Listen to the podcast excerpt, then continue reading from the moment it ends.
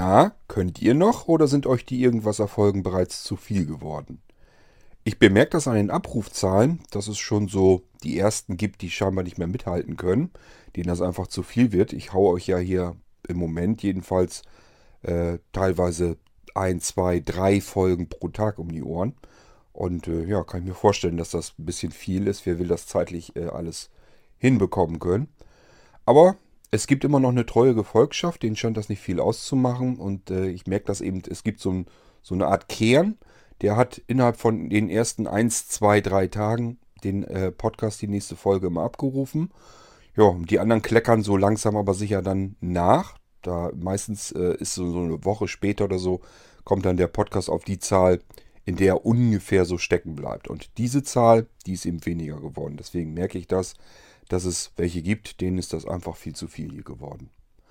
Nun gut, aber solange wie es die ähm, Leute gibt, die den Podcast gleich immer so hören wollen und die Zahl genug, hoch genug ist, können wir ruhig so weitermachen, denn es kommt ja nicht darauf an, dass möglichst viele zuhören, sondern nur, dass euch der Podcast Spaß macht. Okay, machen wir heute mal wieder eine F-Folge. Naja, so ganz auch nicht. Wir fangen nämlich mit der Bärbel an. Und äh, sie hat, glaube ich, keine Fragen, sondern äh, das geht um Feedback. Aber ansonsten alles andere, da kommt dann Dennis sein Special. Der hat äh, mich hier mit Audiobeiträgen zugesemmelt bis zum geht nicht mehr, dass einem Hören und Sehen vergeht. Und der Dennis, der hat wirklich Fragen hauptsächlich drin, soweit ich mal eben kurz reingehört habe. Also haben wir heute eigentlich eine Uff-Folge. Unterhaltung von Bärbel und Fragen von Dennis. Ja, ich mache jetzt keine Uff-Folge, keine Bange. Wir fangen jetzt nicht noch mit zwei Buchstaben hinter der äh, Episodennummer an. Aber wir machen jetzt eine F-Folge. Und ich würde mal sagen, starten wir mal.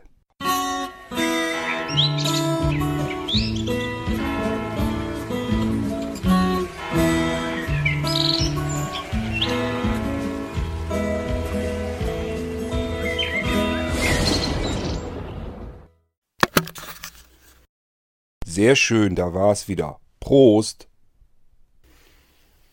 Hallo, heute wieder ein kurzer Audiobeitrag von mir muss zuerst mal an die weiblichen Zuhörer appellieren, dass die mich hier nicht so alleine kämpfen lassen. Uiui, Bärbel, da sagst du aber was. Äh, wenn ich nicht ab und zu ganz selten mal eine E-Mail von einer Frau hätte, würde ich mal davon ausgehen, dass ich überhaupt keine Hörerin für den Podcast hier habe. Äh, ich kenne ehrlich gesagt das Spiel aber schon. Ich arbeite ja unter anderem noch für verschiedene Fachzeitschriften und äh, für eine bin ich eben der Leserbrief-Onkel äh, Leserbrief Onkel Higgins. Und ähm, ja, auch da bin ich auf die Zuarbeit der Leser eben angewiesen. Das heißt, mir müssen da natürlich die Leser, die das Heft lesen, entsprechend schreiben, Leserbriefe.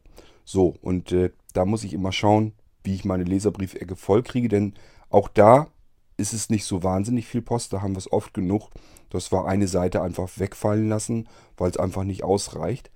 Und ich bin wirklich im Überlegen, in über 20 Jahren, die ich das jetzt schon mache, ähm, wie viel Post ich da von Frauen bekommen habe.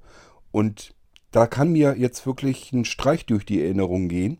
Ähm, wenn überhaupt, dann war es ein einziges Mal, dass ich mich glaube, vage daran erinnern zu können. Und selbst da bin ich mir nicht ganz sicher, ob das nicht einfach nur ein Hirngespinst ist. Also, äh, ja, Frauen scheinen besonders schüchtern zu sein. Kannst du also wirklich auf dich stolz sein, dass du das hier mit den Audiobeiträgen so hinbekommst. Könnten sich andere mal ein Beispiel dran nehmen. Aber ich habe so ein bisschen die Befürchtung, äh, dass hier gar nicht genug Hörerinnen zuhören, dass der Prozentanteil derer, die sich da ransetzen würden, ein Mikrofon äh, vor den Mund nehmen würden, dass der viel zu gering ist. Aber freuen würde es mich natürlich auch, keine Frage. Zuerst ein Feedback, Folge 138 an Dennis. Da ging es um Hans Rosenthal. Hans Rosenthal war ein sehr populärer Quizmaster. Seine Sendung hieß Dalli Dalli und die lief in den 70ern bis Mitte der 80er im deutschen Fernsehen. Damals konnte ich noch vor der Glotze hängen und ich glaube, zu der Zeit hat das Fernsehschauen auch noch Spaß gemacht. Würde ich sofort so bestätigen. Ähm, Bärbel, ich weiß bloß nicht so ganz genau, woran liegt das. Liegt das daran, weil man sagt doch immer, wir hatten ja damals nichts. Ähm, und wir hatten ja nun wirklich diese drei Programme.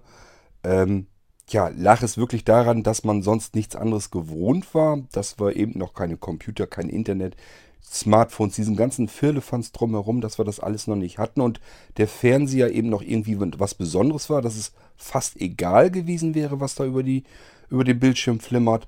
Oder liegt es wirklich daran, dass das Programm einfach damals besser war? Ähm, ich bin da wirklich zwiespältig, denn auf der einen Seite kenne ich halt viele Sendungen, das sage ich hier immer wieder zu Anja. Ich sage, sowas würde man heute auch nicht mehr produzieren, weil es einfach viel zu teuer wäre. Ähm, ich sage ja mal so zum Beispiel immer hier äh, meine Sendung, die ich mir ab und zu mal äh, anhöre, hier auf Achse. Ähm, wo die mit LKWs quer durch alle möglichen Länder der Welt durchgeheizt sind und haben dann eben gedreht vor Ort. Äh, das haben die eben im deutschen Fernsehen produziert, diese Serie. Das ist so ein Ding, das würden die heute nie im Leben mehr machen, weil das viel zu aufwendig und viel zu teuer wäre. Ähm, das würde nicht mehr gehen, weil die überall nur noch gucken, ähm, ja, wie können wir möglichst billig Stunden zusammenbekommen, äh, das den Leuten vor die, vor die, in die Glotze werfen, hoffen, dass genügend Leute eben zugucken und äh, ja, dass man da eben Gewinn bei herausholt. Ich habe keine Ahnung, ob das so ist, aber äh, jedenfalls ertrage ich es fast nicht mehr, wenn, äh, wenn wir hier einen Fernseher laufen haben oder so. Anja guckt natürlich weiterhin gerne Fernsehen.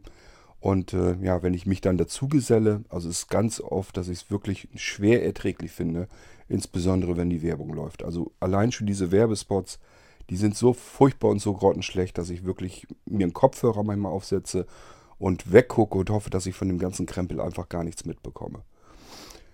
Äh, ja, es ist wirklich selten, dass ich heute mal was im Fernsehen finde, was mich überhaupt noch interessiert und äh, was man sich noch angucken kann. Und ich habe mir mittlerweile angewöhnt, wie, wie so ein 16-Jähriger, äh, meinen Kram bei YouTube herauszusuchen. Denn wenn man gerade so Dokumentationen oder sowas hat, die mich vielleicht mal interessieren, wo ich vielleicht mal ein bisschen Hintergrundinfos versuche herauszuholen, ja, das kriegst du alles schon bei YouTube. Das heißt, ich kann das besser eintippen, was mich interessiert thematisch und schaue da einfach mal, was kriege ich denn da zusammen. Und äh, so kann ich da an meine Dokumentation, also das sind ganz normale Dokumentationen, die irgendwann mal irgendwo im Fernsehen liefen, die gucke ich mir mittlerweile über YouTube an. Es ist eigentlich völlig verrückt, äh, dass ich mit meinen, ja nun fast 47 Lenzen, ähm, mir mein Fernsehprogramm aus YouTube holen muss, weil äh, das, was im normalen Fernsehen läuft, wirklich für mich nahezu unerträglich ist.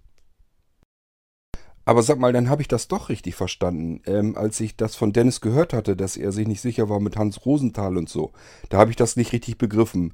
War er sich nur nicht sicher, ob das Hans Rosenthal ist oder kannte er Hans Rosenthal gar nicht?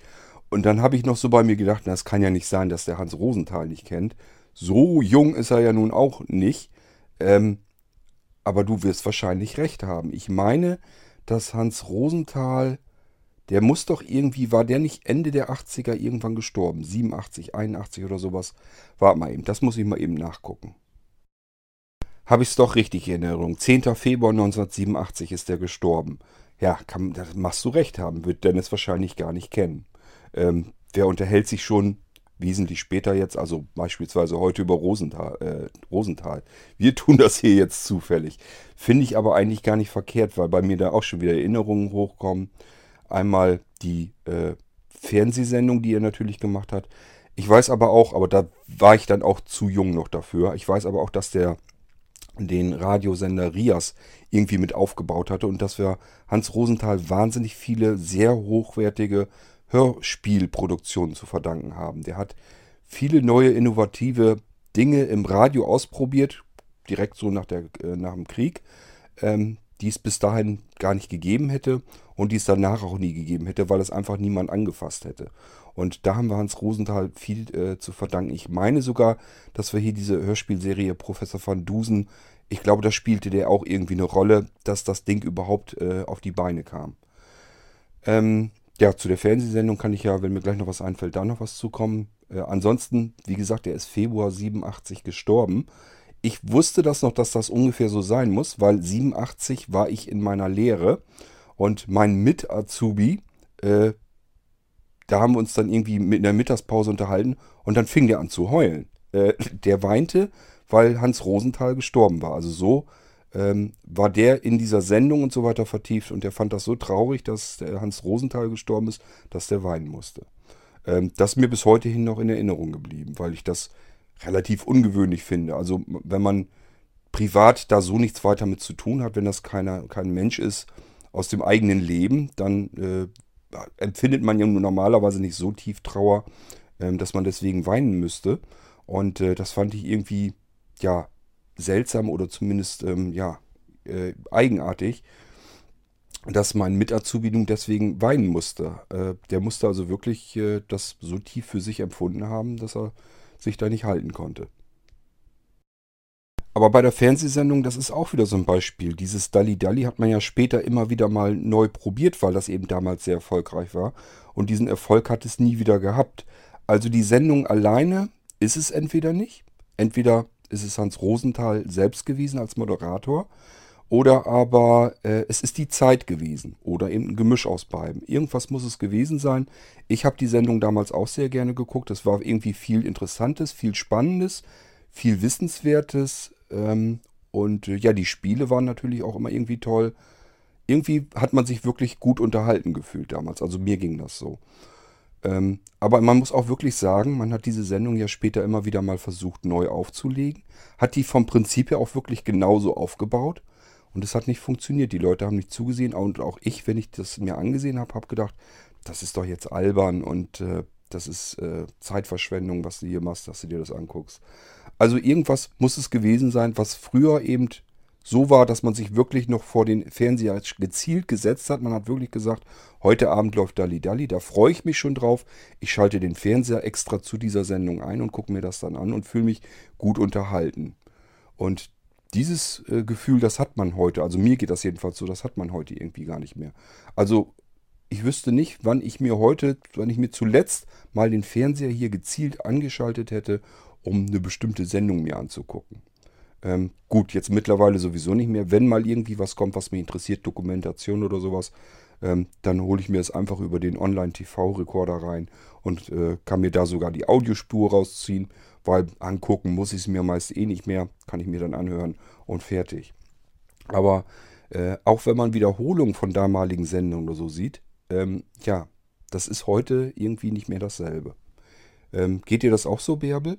Bei der Gelegenheit, Bärbel, weil äh, wir uns gerade so über Unterhaltung und sowas unterhalten, ähm, stell dir mal vor, rate mal, welches Buch ich im Moment gerade mir von meinem Amazon Echo vorlesen lasse. Du hattest es ja genannt, das von der, ja, heißt sie jetzt Pamela Papst oder Pamela Papst, ich weiß es nicht.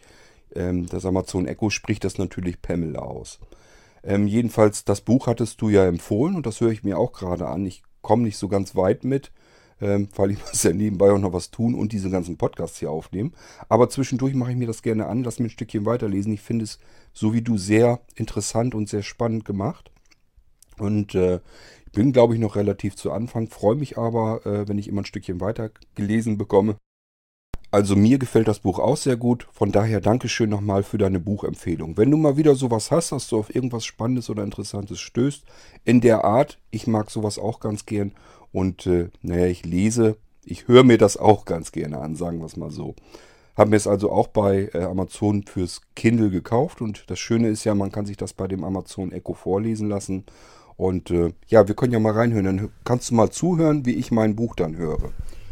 Alexa, äh, lies mir mein Kindle-Buch weiter vor. Fortsetzung von Kindle. Ich sehe das, was ihr nicht seht. Eine blinde Strafverteidigerin geht ihren Weg. German Edition.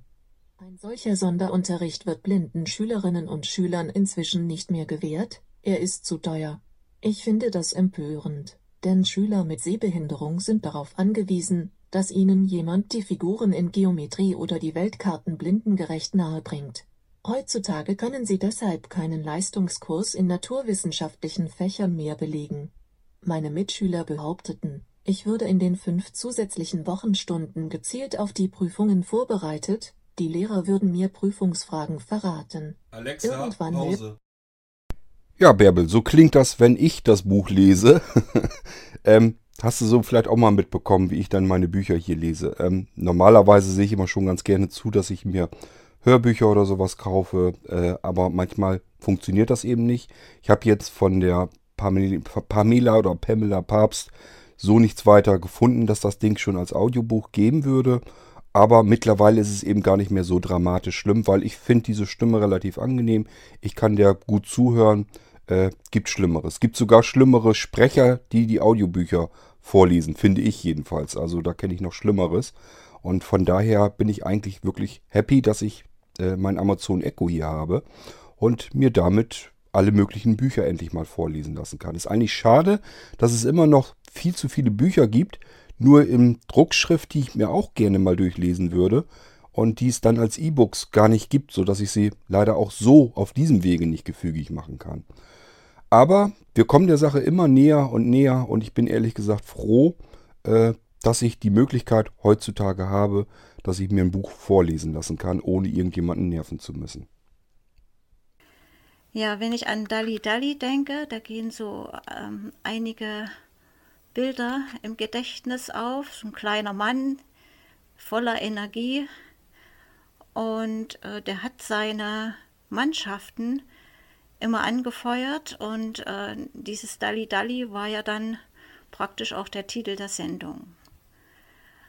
Und äh, das Zweite, an was ich mich noch erinnere, war, wenn, wenn seine Mitspieler alles gut gemacht haben, da hat er sich ans Publikum gewendet und hat ganz laut reingerufen, und das finden wir alle, und dann kam vom Publikum die Antwort Spitze. Und in dem Moment, wo die Spitze riefen, sprang er in die Luft und der Kameramann hielt das Bild für ein paar Sekunden fest. Ja, das war eine sehr schöne Sendung, an die ich mich dadurch wieder erinnert habe. Ja, hast du sehr schön wiedergegeben, Bärbel. Genauso war die Sendung, so habe ich das auch in Erinnerung. Ähm, er hat zwar in die Menge, glaube ich, gerufen, Sie sind der Meinung, das war. Und dann hat das Publikum Spitze gerufen. In dem Moment ist er halt hochgesprungen. Und wenn du dich erinnerst, ging dann noch dieses Blinklicht dann an der Seite an. Äh, und ich weiß gar nicht, ich glaube, so eine kleine Sirene oder sowas lief dann noch hoch.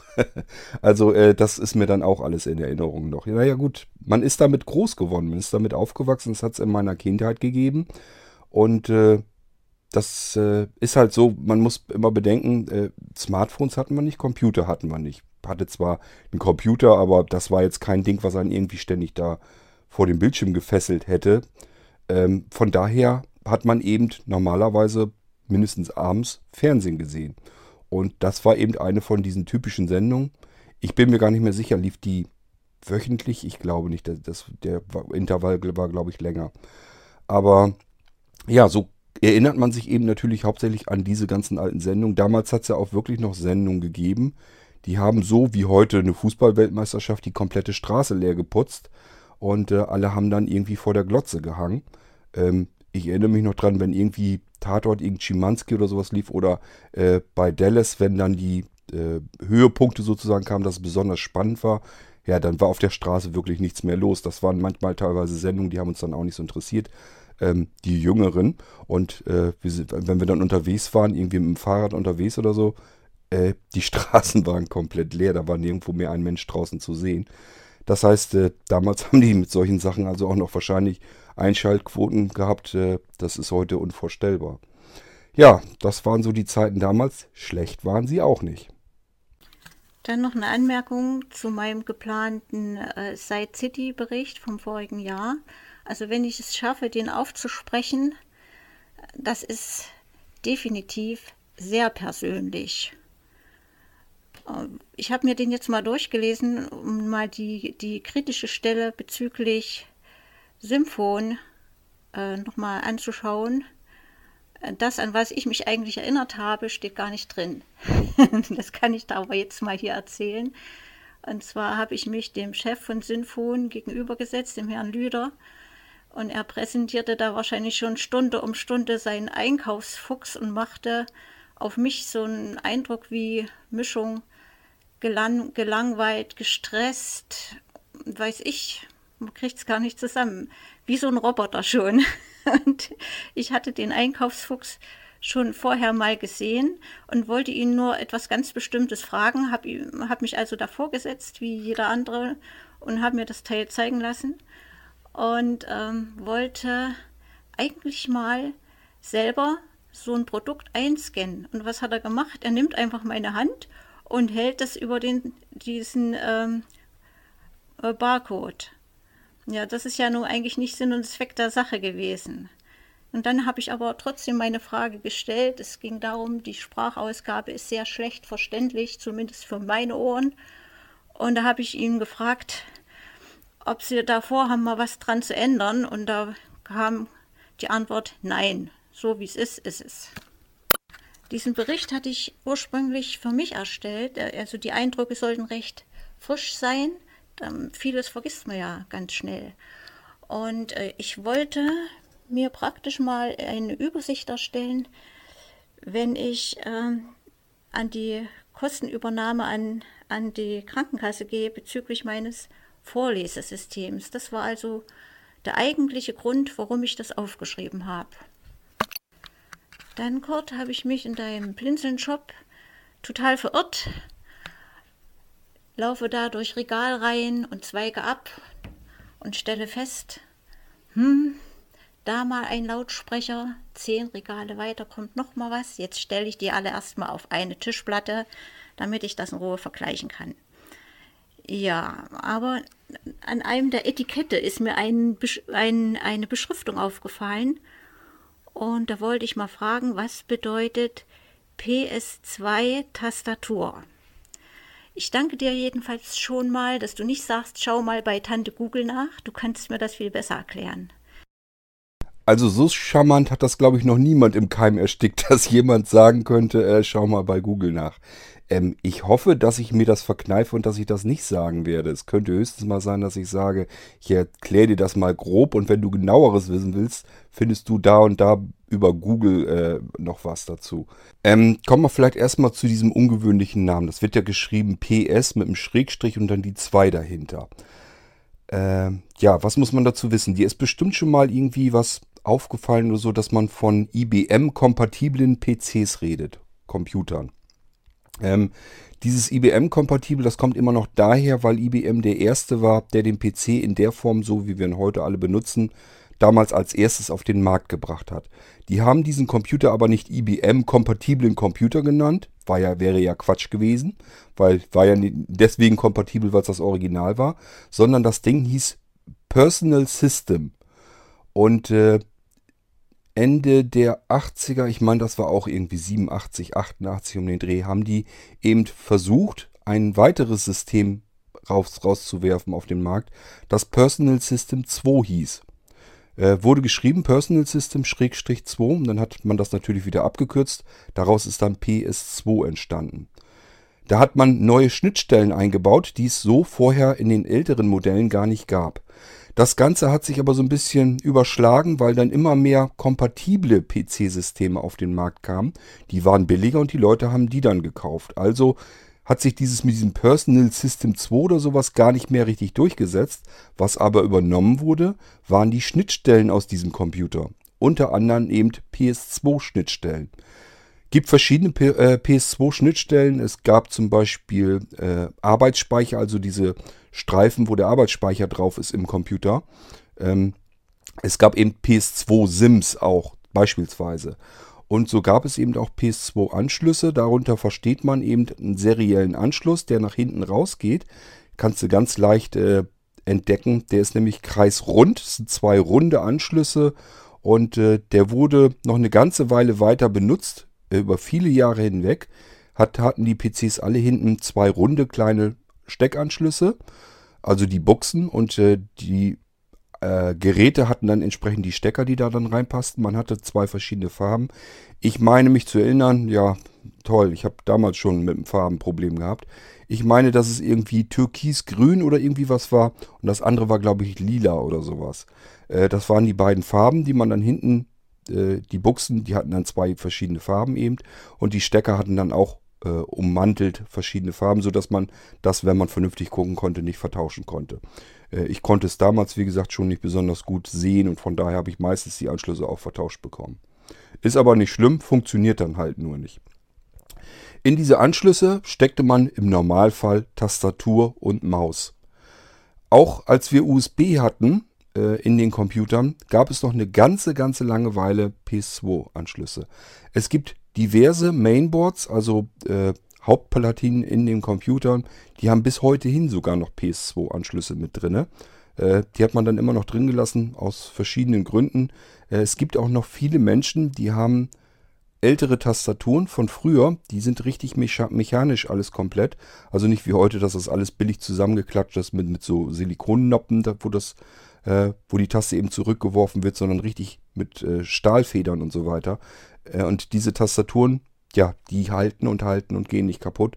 Und es sind eben Menschen, die haben das darauf seit jeher äh, getippt und arbeiten damit und wollen einfach gar keine andere Tastatur haben. Und die freuen sich dann natürlich, wenn so ein Ding irgendwie noch einen PS2-Anschluss hat. Wenn er keinen hat, kann man den zwar versuchen mit einem Adapter wieder rüber zu bekommen, also USB an PS2-Anschluss, aber diese Adapter äh, ja, 90% auf dem Markt dieser Adapter kannst du so in die Tonne treten, die funktionieren gar nicht richtig. Aber so weißt du, was es ist. Es sind kreisrunde Anschlüsse, die hinten sind, äh, wo du auch normalerweise den Monitor anklemmst oder deine Lautsprecher oder sowas. Da waren oben, das waren meistens oben die obersten Anschlüsse dann, waren kreisrunde Anschlüsse. Also wir reden jetzt von Tower-PCs oder Desktop-Rechnern. Du hast ja ein Notebook, äh, da gab es den zwar auch den Anschluss, aber sehr früh. Also das waren, sind dann wirklich ältere Computer. Und bei Tower-Systemen hat man es, wie gesagt, bis heute hin noch, dass es äh, diese PS2-Anschlüsse gibt. Aber sie sind sehr, sehr selten geworden. Man benutzt sie eigentlich nicht. Tastaturen und Maus und sowas macht man heute alles mit USB-Anschluss. Beides sind serielle Anschlüsse. Von daher hat man da jetzt keinen Vor- oder Nachteil dadurch. Und äh, diejenigen, die so einen PS2-Anschluss noch haben, ja, haben den gerne, weil, weil sie meistens ihre alten Eingabegeräte noch haben, die qualitativ einfach hochwertiger waren, äh, dass man da besser mit arbeiten kann. Und ähm, ja, freuen sich unter anderem aber auch, weil so bleiben mehr USB-Anschlüsse frei. Hat also noch äh, einige Vorteile, wenn man diese PS2-Anschlüsse hat, aber sie sind halt so selten geworden, dass man es fast vernachlässigen kann. Außer Tastatur und Maus hat es ansonsten eigentlich nur ähm, glaube, ein paar Gamepads hat es gegeben. Ähm, was war denn da noch bei? Trackball, genau hier Trackballs oder sowas, die hat es früher ja auch schon gegeben. Die hat es auch mit PS2-Anschluss gegeben. Äh, Grafiktablett hat es mit PS2-Anschluss gegeben. Aber das war es im Prinzip auch. Ganz viel mehr Geräte konntest du dort gar nicht anschließen. Aber so kannst du dir vielleicht besser vorstellen, was das ist. Ähm, man bekommt natürlich nach wie vor die Eingabegeräte noch für PS2-Anschlüsse, aber es ist wirklich extrem selten, dass das heute noch benutzt wird. Ach ja, nur falls du das auch nicht weißt, ähm, kann ja sein. Ähm, Gamepad kannst du dir vielleicht eher noch was vorstellen. Das ist einfach so ein Ding, ja, wo die Kiddies heutzutage auch mitspielen, wenn sie mit ihrer Playstation unterwegs sind. Ist einfach so ein flaches Etwas äh, mit einem Steuerkreuz dabei, wo man in Spielen rum navigieren kann damit. Ähm, ich meine, dass es die gegeben hätte für PS2. Das war aber schon extrem selten. Man brauchte äh, spezielle Treiber, die man extra installieren musste. Also äh, die kannst du fast vergessen. Das hat man eigentlich selten darüber gemacht. Aber ein Trackball, den hat es natürlich, wie gesagt, auch gegeben. Ähm, ein Trackball ist eigentlich, habe ich glaube ich an einer anderen Stelle im Podcast irgendwo schon mal erzählt, äh, es funktioniert wie eine umgedrehte Maus mit einer, die äh, kennst vielleicht auch eine Maus mit Kugel drin. Und äh, wenn man die umdreht, dann hast du im Prinzip sowas ähnliches wie ein Trackball. Wenn man einfach eine Maus umdreht, das funktioniert so natürlich nicht. Ähm, das heißt, der Trackball hat einfach die Kugel statt, so wie die alte Kugelmaus nach unten, die Kugel nach oben. Die liegt dann auch auf Rollen und dadurch äh, kannst du die mit der Hand oder mit den Fingern, je nachdem wie groß das Ding ist, bewegen, den Mauspfeil auf dem Bildschirm. Und äh, der Trackball, ja, der hat einfach Vorteile, weil du brauchst keinen Mauspad oder sowas und du brauchst eben auch keinen Platz auf dem Tisch dafür. Das Ding steht halt einfach so und du streichst dann mit der Hand über diese Kugel drüber, die nach oben hin zeigt.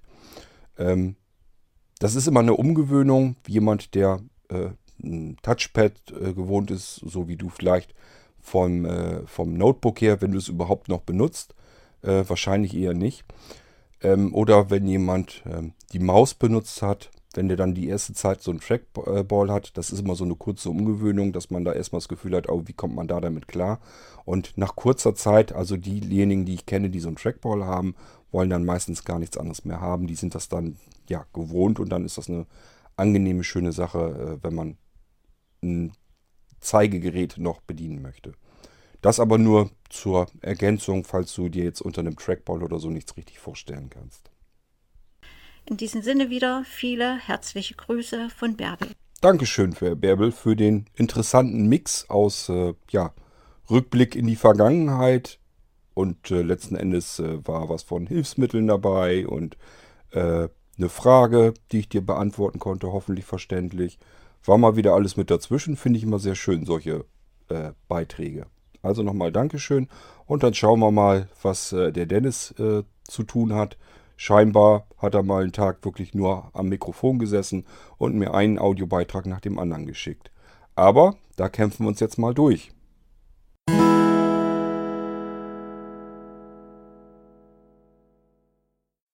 Hallo, Dennis hier nochmal. Ja, Kurt, du siehst, ähm, was du kannst, kann ich auch. Audiobeiträge am laufenden Band produzieren. Ja, ähm, jetzt aber äh, zu meiner vorerst letzten Sache. Ähm, da geht's äh, nochmal um mein Musikprojekt. Ja, du sagtest ja zwar nicht Fragen machen, eine Frage habe ich aber trotzdem noch. Und zwar äh, ist es einfach so, dass ich ja bisher meine Musikstücke ähm, erstellt habe und auf meiner eigenen Internetseite hochgeladen habe, auch mit einer komplett eigenen Bezeichnung, ne, unter My Creations for You und ich ja sogar ähm, einen Alias-Namen, also Mr. D, äh, habe und so. So, jetzt ist natürlich dann die Frage, äh, wenn ich dann jetzt so ein Musikprojekt bei Blinzeln starte oder vielleicht eben auch, ähm, ja, mal gucken, wie weit das klappt, äh, vielleicht auch noch eine, eine andere Sache, dass ich ähm, entweder alleine oder vielleicht mit anderen zusammen äh, auch Programme erstellen will. Ähm, ja, da ist jetzt eben einfach die Frage, da ich das ja wie gesagt bisher selbstständig laufen habe, sozusagen als eigene Geschichte, wenn ich das jetzt bei Blinzeln integriere, ähm, ist jetzt eben die Frage, ob das dann heißen würde, ähm, dass meine Projektergebnisse sozusagen dann nur für Blinzler zur Verfügung stehen oder wie funktioniert das dann? Also ich könnte mir natürlich jetzt vielleicht auch äh, vorstellen, ähm, ne, dass ich meine Internetseite, ähm, ja, dass ich mir äh, sozusagen von euch aus ja eine äh, Adresse äh, kaufe, äh, Kurt, das hattest du ja sowieso schon angeboten, da meine ja äh, auf Nummerwiedersehen verschwunden ist. Ähm, ja, äh, die gibt es ja wohl irgendwie nicht mehr. Dennis, ich bin mir gar nicht mal sicher, war das nicht diese .vu-Geschichte? Da hatte ich ganz, ganz, ganz früher, als die auf den Markt gekommen sind mit ihrem Dödelkram, habe ich mir da auch mal eine Adresse. Und da war das auch einfach nur katastrophal. Mal war die Seite weg, dann war sie wieder da. Dann haben sie so viel Werbung reingelatzt, dass man meine Seite überhaupt nicht mehr richtig sehen konnte. Also das war so die ersten Anfangszeiten, wo ich mal rum experimentiert habe, selber eine Seite machen wollte und einfach gedacht habe, ja, willst jetzt auch kein Geld für ausgeben, willst ja nur ein bisschen rumprobieren. Aber ich sag dir ehrlich, äh, unsere Großeltern haben immer schon gesagt, was nichts kostet, ist nichts. Und äh, in manchen Fällen stimmt das einfach. Und diese VU-Adressen sind einfach ein Krampf. Äh, ich wüsste auch noch nicht mal genau, ob man die über Google, ob das vernünftig ähm, im Index da erscheint, dass die überhaupt auftauchen, der Krempel, der da ist. Äh, also so wird dich wahrscheinlich niemand finden mit dem Mist. Und vor allen Dingen, die machen eben auch keinen besonders seriösen Eindruck. Diese VU-Adresse ist immer ein bisschen anrüchig. Kannst du dir ja auch denken, wenn die Sachen kostenlos äh, sind, dann sind auch alle die natürlich sofort zur Stelle, die im Internet eben was anderes vorhaben und ein bisschen anonym arbeiten wollen. Und das ist ja mit diesen VU-Adressen immer ganz gut möglich gewesen. Von daher sind allein schon nur von der Adresse her, von der Internetadresse her, ist das Ganze ein bisschen unseriös und deswegen würde ich eben von solchem Krempel ehrlich gesagt abraten letzten Endes, klar, muss jeder selber wissen, wie er das macht. Ich habe dir da ja auch nicht zwischengeredet. Ich habe dir bloß gesagt, äh, ja, wenn du mit deiner Musik oder so ein bisschen vielleicht bekannter werden willst oder so, äh, macht das eben keinen besonders hochwertigen und guten Eindruck, wenn man mit solchen Dingern arbeitet. Da würde ich mir einfach äh, mal den Spaß gönnen und eine einfache normale DE-Adresse oder sowas registrieren. Ähm, ich denke mal, das bisschen Münzgeld pro Jahr, das macht dich dann auch nicht arm und von daher äh, hast du da sicherlich mehr davon. Ich sehe immer zu, wenn ich irgendwie was habe, dass ich eine griffige, sich gut merkbare äh, Internetadresse irgendwie erhasche und äh, dann hat, hat man auch mehr Möglichkeiten, dass die Leute einen einerseits finden und zum Zweiten wirkt das Ganze einfach deutlich seriöser, als wenn ich da irgendwas mit Werbung vollgeballert habe, äh, mit irgendwelchen wildesten Domain-Endungen. Ähm, gut, also da, klar, wäre natürlich die Möglichkeit, dass ich mir bei euch eine Adresse zulege. Das übrigens nur mal am Rande. Ähm, es gibt sogar bei uns eine Möglichkeit, dass man für seine Adresse nichts bezahlt. Äh, die kann man auch kostenlos bekommen und vor allen Dingen, man muss dann nicht diejenigen, die die eigene Homepage dann besuchen, mit Werbung zukleistern. Ähm, und es wirkt auch ein bisschen seriöser, weil es eine ganz normale DE-Adresse ist. Äh, nun, wie kommt man da kostenlos dran? Eine DE-Adresse kostet bei äh, Blinzeln Connect normalerweise 12 Euro im Jahr, also 1 Euro pro Monat. Und äh, wenn man sagt, ja, 12 Euro sind 12 Euro, möchte ich lieber mir eine Currywurst, eine Pommes für kaufen einmal im Jahr, äh, kann man das eben auch tun. Man muss Blinzeln Connect einfach nur einmal weiterempfehlen. Das heißt, man sagt uns Bescheid, man hat äh, eine Empfehlung ausgesprochen und wenn derjenige dann ankommt und sagt, ich möchte auch meine Homepage bei euch haben, dann würdest du in dem Fall ein Jahr lang deine Domain äh, kostenlos wieder zugeschrieben bekommen. Selten, aber es kommt vor, dass das welche machen und äh, ja, die hangeln sich dann durch, äh, dass sie quasi für ihre Homepage auch nichts bezahlen.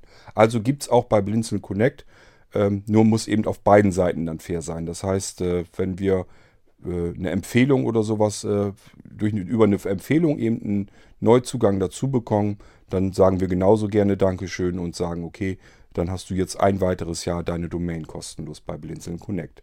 Gibt es, wie gesagt, also auch bei uns, dass du da gar nichts für bezahlen musst. Ähm, gut, da ist jetzt eben die Sache dann, ja, das könnte ja vielleicht auch sein, dass man dann bei euch auf der Hauptseite irgendwie einen Link dann mit anlegt, sozusagen mit meiner Internetseite oder so. Ähm, ja, das ist eben jetzt die Frage, ne, ob äh, das dann eben insgesamt sozusagen nur für Blinzler zur Verfügung steht oder ob ich trotzdem weiter selbstständig arbeiten kann sozusagen und die Sachen ganz normal auf meiner Internetseite für jeden anbieten kann. Okay, bis dann. Dennis, also nur für Blinzler machen wir ja gar nicht. Ähm, geschützte Bereiche oder sowas haben wir zwar auch, die sind aber nur dazu da für interne Zwecke, also für die eigentliche Arbeit hinter Blinzeln. Dafür haben wir ähm, passwortgeschützte Bereiche, aber ansonsten, was Blinzeln hergibt, gibt es öffentlich raus. Das heißt, jeder kommt an deine Sachen dann ran, wenn man das macht. Du musst dir eigentlich im Prinzip nur überlegen, möchtest du das über Blinzeln machen oder möchtest du das nicht über Blinzeln machen? Wenn du dir nämlich in dem Moment, wo du so ein bisschen auch nur überlegen musst und dir unsicher bist, dann würde ich davon abraten, weil ich sag mal so, das Ätzendste, was passieren könnte, wäre, du willst das über Blinzeln machen, äh, nächstes Jahr um diese Zeit passt dir irgendwas bei Blinzeln oder an Blinzeln nicht. Vielleicht, das kann irgendeiner sein, der dir vielleicht nicht gefällt, der dir irgendwie blöd kommt oder so. Und dann sagst du, äh, mich kann die ganze Plattform mal. Ich erzähle das deswegen so, weil das alles schon vorgekommen ist. Äh, ist nicht immer so, dass ähm, Blinzeln insgesamt dann plötzlich kacke wird, sondern das kann schon sein, dass irgendeiner im Team, der bei Blinzeln arbeitet, dass man sich mit dem äh, in die Wolle bekommt und dann sind beide irgendwie draußen und wollen dann irgendwie ihren Kram mitnehmen oder so. Und das ist immer das, was ich hasse wie die Pest, weil ähm, ich möchte Blinzeln eigentlich für die Leute draußen haben, die Blinzeln benutzen. Ähm, warte mal, nehmen wir mal ein Beispiel. Wie heißt denn noch die eine Mailingliste? Ähm, Blindfische, glaube ich, oder so. Es war irgendwie eine Mailingliste für ja, mehr jüngere Menschen, Jugendliche und so gedacht. Die ist irgendwann mal zu Blinzeln rübergekommen. Und äh, ja, hat ja natürlich auch seinen Vorteil gehabt. Äh, einmal für Blinzeln, weil plötzlich viele junge Menschen dazu kamen. Aber natürlich auch für die Mailingliste, weil alle anderen bei Blinzeln mitbekommen haben, oder oh, gibt es eine Mailingliste, eine neue bei Blinzeln, sind dann natürlich dazugekommen. Das heißt, das ist immer so eine leichte Win-Win-Situation für beide Seiten. So, und äh, irgendwann, die Lea hatte die, glaube ich, mit rübergebracht. Und dann hatte äh, die Natalie, glaube ich, die Liste irgendwie weitergemacht nach einer Weile, weil Lea keine Zeit, keine Lust und kein Interesse mehr hatte. Und irgendwann war das mal so, dass die keine Lust mehr hatten und wollten die Mailingliste einfach einstampfen. dann habe ich den Daumen drauf gehalten und habe gesagt, ähm, Leute, das könnt ihr nicht machen. Die Liste ist nicht für irgendwelche Moderatoren oder so da, damit die irgendwie einen Besitz haben oder einen Besitzanspruch, sondern die Mailingliste ist für die Menschen da, die diese Mailingliste benutzen. Ich sage, das Ding ist jetzt bei Blinzeln und ich habe ehrlich gesagt keine Lust, die jetzt hier einfach so rauszureißen, nur um die stillzulegen und platt zu machen.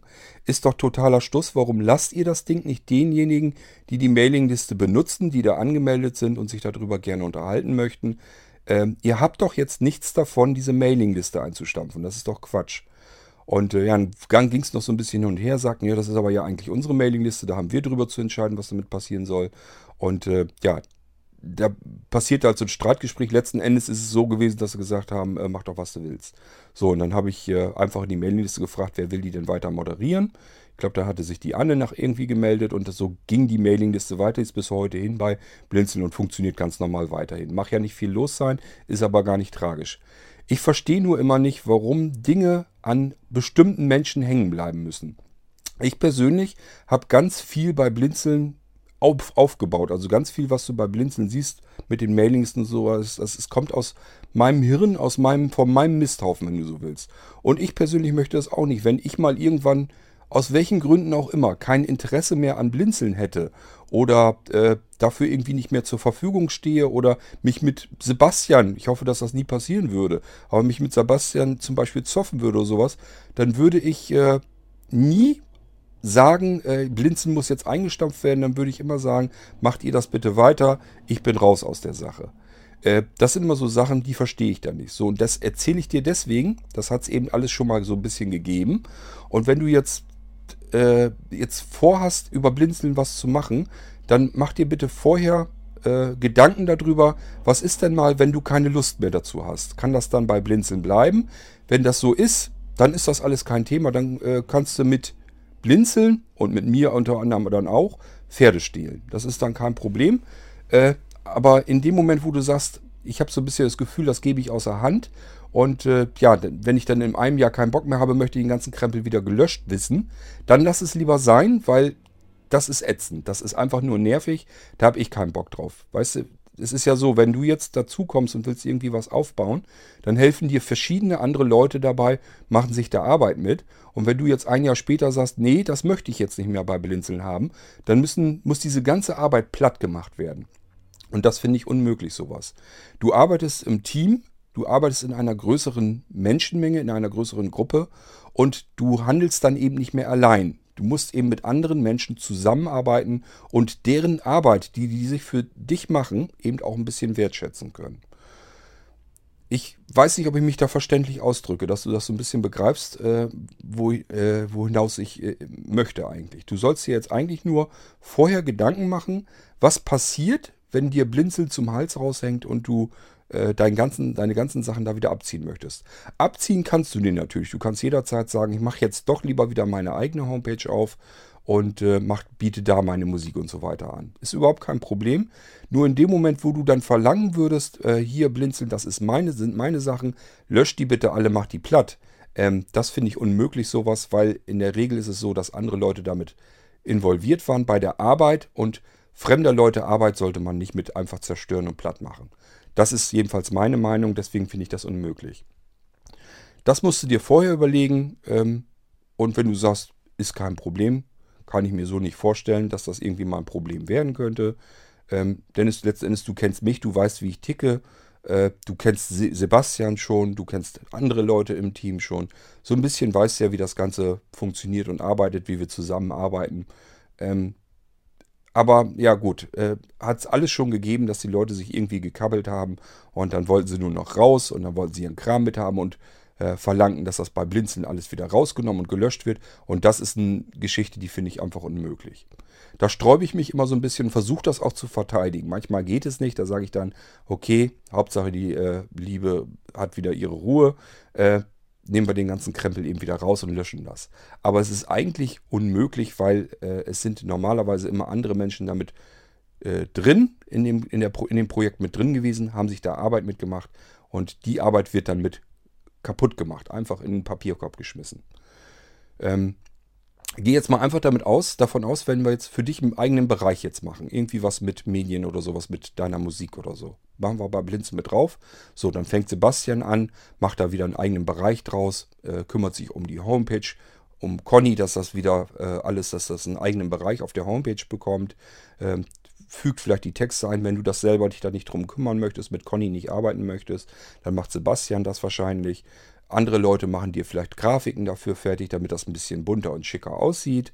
Ähm, andere Leute laden deine Sachen alle wieder hoch und dass man das anbieten kann, dass da ein Zählwerk hinter sitzt, dass du jederzeit gucken kannst, wie viele Leute haben das jetzt denn gehört und runtergeladen. Das ist ja alles mit drin beim, bei unserem Conny CMS mit. Ähm, und äh, ich richte vielleicht noch irgendwelche Subdomains ein, damit du deine eigene Domain dann mit drauf hast und so weiter und so fort. Also es sind ganz viele Menschen, die damit reinspielen und sich Mühe damit machen und Arbeit damit machen. Und wenn dann so jemand dann ankommt nach einer Zeit X und sagt, nee, ich möchte jetzt mit Blinzeln aber nichts mehr zu tun haben und ihr habt das jetzt alles zu entfernen und zu löschen, dann ist das einfach ja ein bisschen assi, finde ich das, weil äh, man hat in einem Team gearbeitet und dass man über dieses über die Köpfe dieses Teams hinweg einfach sagt, nein, das, äh, eure Arbeit, die ist jetzt nichts mehr wert und das hat jetzt gelöscht zu werden, weil es ist ja unter Blinzeln-Logo. Das ist eine Sache, die äh, kann ich nicht nachvollziehen, die möchte ich auch nicht haben. Und deswegen sage ich dir das lieber jetzt vorher.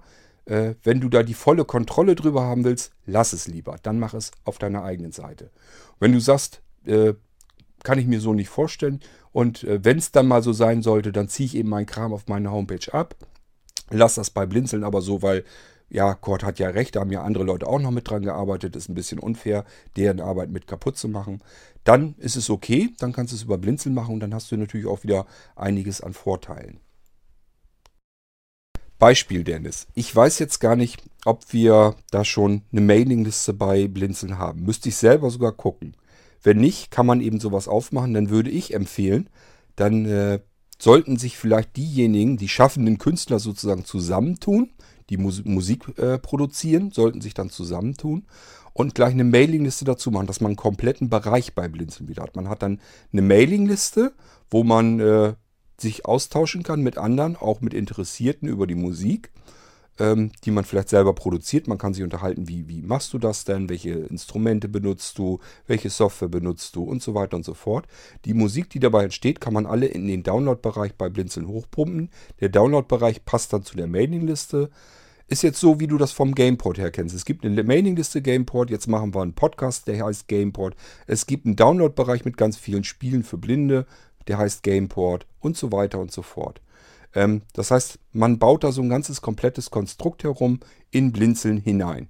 Das ist das, wie Blinzeln funktioniert und wie ich es auch empfehlen würde, wie es eigentlich auch Spaß macht. Gibt auch zum Beispiel Themenchats, kann man auch machen. Man kann sagen, hier, heute Abend machen wir mal einen Telefonchat oder äh, einen Chat über, über ähm, äh, ja, ein Websystem oder über Smartphones, keine Ahnung. Äh, WhatsApp, ist ja alles möglich. Und dann sagt man, okay, wir machen jetzt einen Themenchat, zum Beispiel vom Gameport her. Wir treffen uns jetzt heute Abend mal und unterhalten uns dann live über irgendwelche Spiele für Blinde.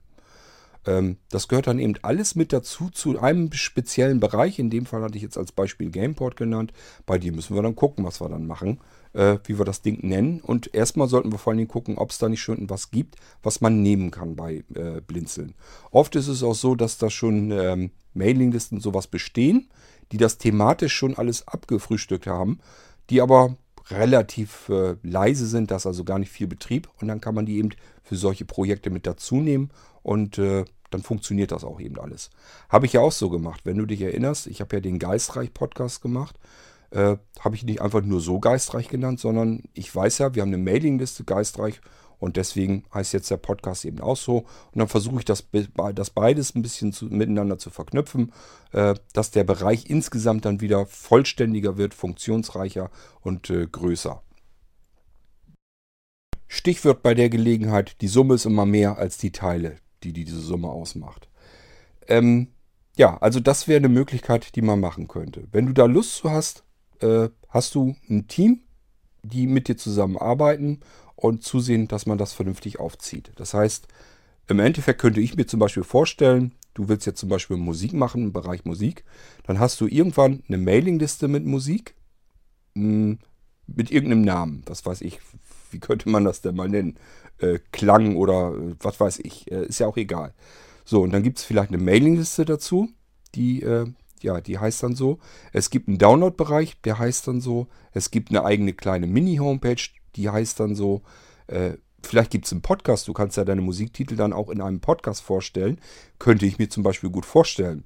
Äh, schnapp dir mal zum Beispiel einfach, äh, so wie du das jetzt auch machst, sprichst auf, erzählst wie du zu dem Titel gekommen bist, wann du den mal komponiert hast, was dir dabei äh, durch den Kopf gegangen ist, wie du das produziert hast und so weiter und so fort. Und dann lässt du den Titel abspielen. Schon hast du eine Podcast-Folge äh, voll. Und Blinzeln hat wieder einen neuen Podcast und du kannst deine Musik ganz persönlich selber vorstellen. Und es gibt mit Sicherheit Menschen unter den mehreren tausend Blinzlern, äh, die sich dafür begeistern können, das schön finden, dass sie nicht nur einfach einen Musiktitel hören, sondern auch denjenigen, der das Ganze gemacht hat und was er sich dabei gedacht hat, wenn er das dazu erzählt, hast du schon wieder einen relativ spannenden, interessanten Podcast. Der kann dann genauso auch wieder heißen wie alles andere, was mit diesem Bereich dann zu tun hat. Ja, und wenn du dann vielleicht noch auf andere stößt, andere Künstler, die auch eben Musik komponieren und produzieren, ähm, und ihr euch alle zusammentut in dem Bereich, dann wird das Ding immer größer, immer spannender, weil es wird ja auch wahrscheinlich dann die Musik immer äh, differenzierter. Es wird dann irgendwann für jeden was dabei und schon kann man das benutzen. Und andere Bereiche vom Blinzeln können auch wieder darauf zugreifen, so wie ich das hier ja auch schon gemacht habe, dass ich zum Beispiel einfach mal Musiktitel von dir mitnehme und den im Podcast mit vorstelle. Ähm, Somit bekommst du also auch mehr Aufmerksamkeit intern über Blinzeln, weil man aus anderen Bereichen einfach sich bedienen kann und verschiedene Dinge da eben draus benutzen kann wieder. Ähm, so ist das eben bei Blinzeln gedacht, dass das alles miteinander verwoben wird, verschachtelt wird. Ähm, letzten Endes wird alles insgesamt dadurch größer und äh, bekommt mehr Bekanntheit und mehr Leute stoßen einfach darauf. Und äh, das ist eben das ganze Konzept hinter Blinzeln, wie es eigentlich funktionieren sollte. Funktioniert aber nur, wenn alle eben mitspielen und alle an einem Strang ziehen. So, und mit der Softwareentwicklung genauso. Da brauchst du noch nicht mal großartig dich um irgendwas zu kümmern, denn wir haben bereits eine Mailingliste, die heißt Exe. Äh, bin ich Moderator mit drin, kannst du gerne mit dazukommen als inhaltlicher Moderator. Äh, ist, ist auch noch jemand dabei, der Software entwickelt, der hat sich aber schon ewig nicht mehr bei mir gemeldet. Ich weiß nicht, was mit dem los ist, ob der kein Interesse mehr hat oder so, muss ich vielleicht mal anschreiben. Ähm, aber da kannst du einfach dazu stoßen und kannst dann in den Download-Bereich von Blinzeln deine Programme selbst direkt hochladen und dann in der Mailingliste kurz dein Programm vorstellen, was es tut, was es kann und bekommst dann eben auch das Feedback über die Leute, die sich für die Software interessieren, über die Mailingliste. Ähm, hast also auch da wieder einen Download-Bereich, einen eigenen kleinen Homepage-Bereich, wenn du dich darum kümmern möchtest. Ich habe dafür keine Zeit, deswegen gibt es da für die Exe, glaube ich, noch keine Homepage. Aber wenn du da Lust zu hast, ein bisschen irgendwie Text dazu zu erstellen, dass man eine Homepage damit machen kann, zack, hast du auch schon wieder eine eigene Foren-Homepage. Deswegen heißt das bei Blinzeln ja nicht immer Mailingliste, weil es ist nicht nur eine Mailingliste, sondern es ist ein Forum.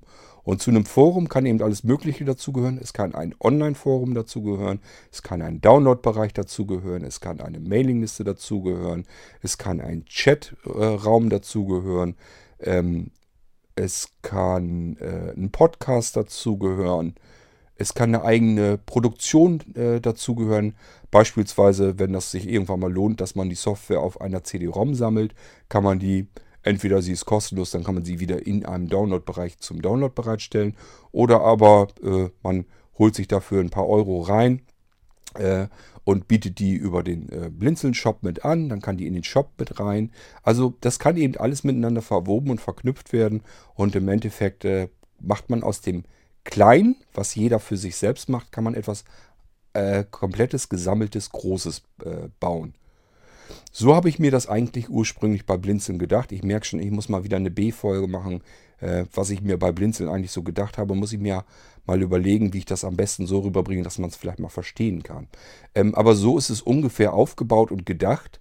Und äh, ja, so solltet ihr es eigentlich nutzen. Deswegen sagte ich ja schon letztes Mal, benutze es als Werkzeug. Mehr ist es eigentlich nicht. Es ist ein Werkzeugkasten, um seine eigenen Ideen und Projekte mit umzusetzen. Und jeder kann aber an diesen Werkzeugkasten ran und insgesamt hämmern und sägen wir an etwas herum, was dann ein riesengroßes Konstrukt ist. Das ist eben dann Blinzeln. Blinzeln bringt dann was für den Einzelnen, weil es mehr Möglichkeiten gibt. Ähm, ja, man muss sich eben nicht in jedem Bereich auskennen. Du musst jetzt, musst jetzt zum Beispiel nicht wissen, wie kann ich jetzt eine Homepage aufbauen oder wie mache ich das mit dem Download-Bereich, wie arbeite ich mit FTP. Ähm, das brauchst du alles gar nicht unbedingt zu wissen oder du müsstest dich auch einfach nicht drum kümmern. Oder du sagst einfach, okay, ich könnte jetzt mal ein paar Grafiken gebrauchen für meine Homepage. Dann kümmert sich da jemand drum, der vielleicht noch so wie ich einen Sehrest hat und vielleicht noch ein paar Grafik zusammenklatschen kann. Ähm, also es gibt viele verschiedene Möglichkeiten und dann wieder der Bekanntheitsgrad, die Möglichkeit, dass man unter anderem sich, unter anderem, äh, sich austauschen kann. Das heißt, dass ich hier im Irgendwasser Podcast mal auf ein neues Programm hinweise, das wir bei Blinzeln haben, das dann von dir programmiert sein kann. Oder du machst einen Podcast darüber und äh, ich weise auf deinen Podcast hin. So kann man das ineinander verschachteln und äh, so kommen Leute dann dazu, die sonst gar nicht die Chance gehabt hätten, deine Sachen zu finden. Es sind also ganz viele Vorteile muss, muss sie alle nur in einen großen Topf werfen, einmal groß umrühren und äh, ja, dann hat man äh, quasi die komplette Suppe fertig und wenn man es richtig gekocht hat, schmeckt sie dann halt jedem und nicht der eine hat dann äh, einen bitteren Nachgeschmack dazu, äh, sondern das funktioniert dann auch. Aber ja, bring das mal den Leuten bei, ist gar nicht so einfach. Es gibt immer wieder Menschen, die sind mit ihren Sachen, dann wollten sie zu Blinzeln kommen, die Vorteile vom Blinzeln wollten sie nutzen und äh, waren dann am Rumquaken, wenn sie sich mit anderen äh, Menschen, die halt im Team jetzt dazugekommen sind, ein bisschen koordinieren müssen. Das funktioniert dann eben nicht. Ich erinnere mich dann zum Beispiel an eine Mailingliste, die ist damit rübergekommen und da hat der Moderator eben äh, wollte hart durchgreifen und die Störenfriede in seiner Mailingliste einfach rausgelöscht wissen und hat sich dann, hat dann gemeint, er müsste nur in der Technik eben Bescheid sagen, die und jenige Person ist zu entfernen aus meiner Mailingliste. Und dann musste ich da erstmal sagen, Moment mal, du arbeitest jetzt in einem Team, du kannst jetzt nicht einfach hier sagen, derjenige und diese Person fliegt jetzt aus deiner Mailingliste raus. Ich sage, das ist jetzt eine Mailingliste unter Blinzeln und äh, da haben wir nun mal bestimmte Richtlinien auch, wie man mit Menschen umzugehen hat in den Mailinglisten. Und du arbeitest jetzt in einem Team und in einem Team spricht man sich normalerweise ab und da gibt es keine Diktatoren. Das musst du Menschen erstmal erklären, äh, dass man in einem Team eben auch Rücksicht nimmt auf die Kollegen und dass man eben nicht mehr alleine ist und Alleinherrscher. Ähm, manche Menschen können das und andere Menschen tun sich damit schwer. Und du musst überlegen, was äh, für dich besser ist. Ob du lieber alleinige Kontrolle über alles haben möchtest äh, oder ob du in einem Team mit anderen Menschen zusammenarbeiten möchtest. Das sind zwei völlig unterschiedliche Arbeitsweisen und das musst du dir erst äh, klar machen. Und dann weißt du auch, kann ich äh, bei Blinzeln was mit meinen Sachen machen oder mache ich das lieber allein für mich auf meiner eigenen Homepage. Das kannst du dann tun und lassen, wie du möchtest. Ähm, wie gesagt, wir sind zur Stelle und äh, wenn wir zusammen was machen können, wir sind immer dabei und äh, findest immer Leute, die dir dann helfen von daher immer gerne. Wenn du Lust hast, mach einfach.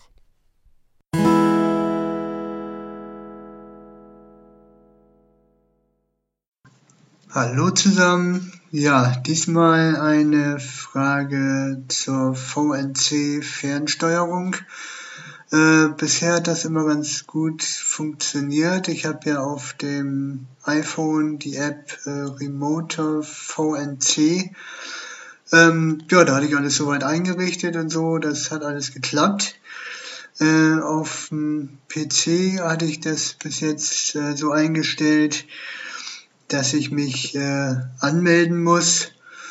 Ähm, ja, das hatte ich irgendwie dann erstmal so eingerichtet, weil ich äh, das so verstanden hatte, dass man das so einstellen muss mit der Remote VNC zusammen.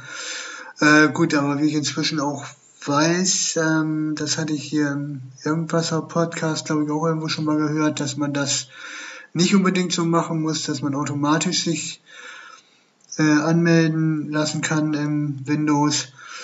Ähm, gut, da muss ich dann einfach mich nochmal drum kümmern.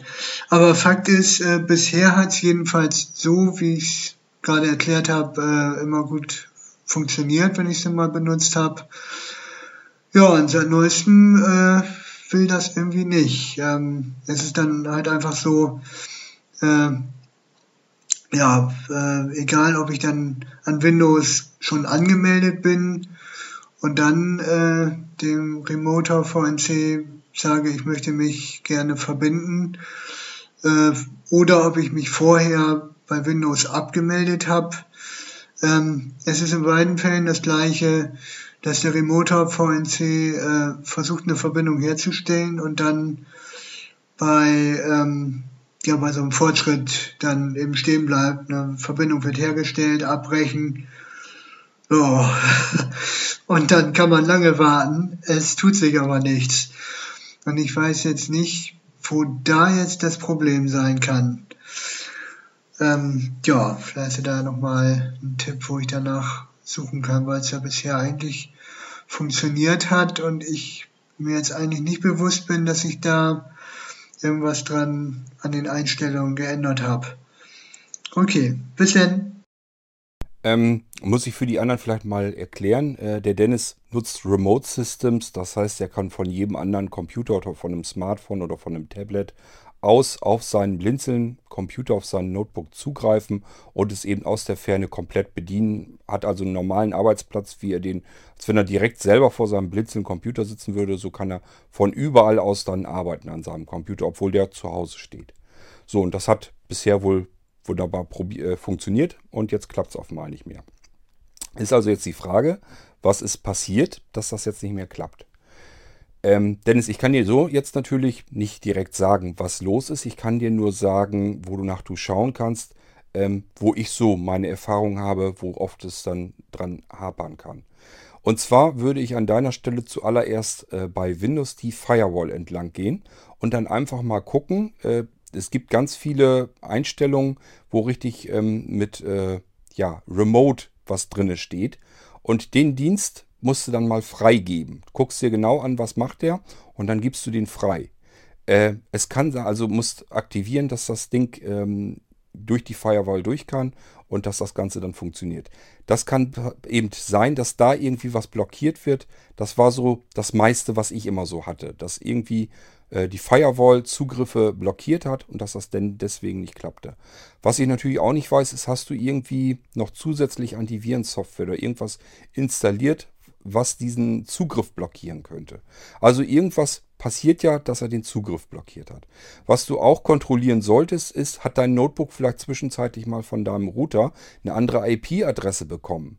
Das kann ja auch durchaus mal vorkommen, äh, dass der Router dem Gerät plötzlich eine andere IP-Adresse, du loggst dich gewohnt ein, funktioniert nicht mehr, wunderst dich und äh, letzten Endes hat es nur daran gelegen, dass sich die IP-Adresse deines Notebooks verändert hat. Das ist eben auch noch eine Möglichkeit, die sein könnte. Ja, dann wird es auch langsam eng. Dann weiß ich nämlich wirklich bald nicht mehr, ähm, was es sonst noch sein könnte. Aber das sind zumindest die Dinge, die würde ich zuerst mal einfach durchgehen.